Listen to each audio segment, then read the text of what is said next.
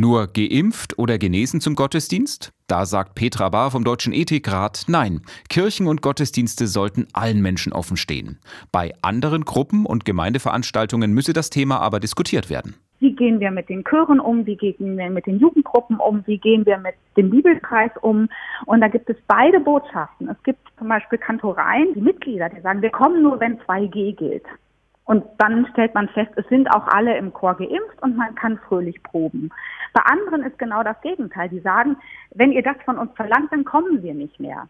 Wie soll ein Chorleiter, eine Chorleiterin das eigentlich entscheiden? Egal wie die Entscheidung ausfällt, es werden so oder so Menschen ausgeschlossen, befürchtet die Theologin. Wenn man G2 oder G3 anwendet, schließt man Menschen aus. Das Schlimme ist nur, wenn man es nicht anwendet, schließt man auch welche aus. Also wie geht man dann damit um? Und ich befürchte, das geht nur vor Ort. Und es geht immer nur, dass man sich immer wieder fragt, ist es das richtige Instrument?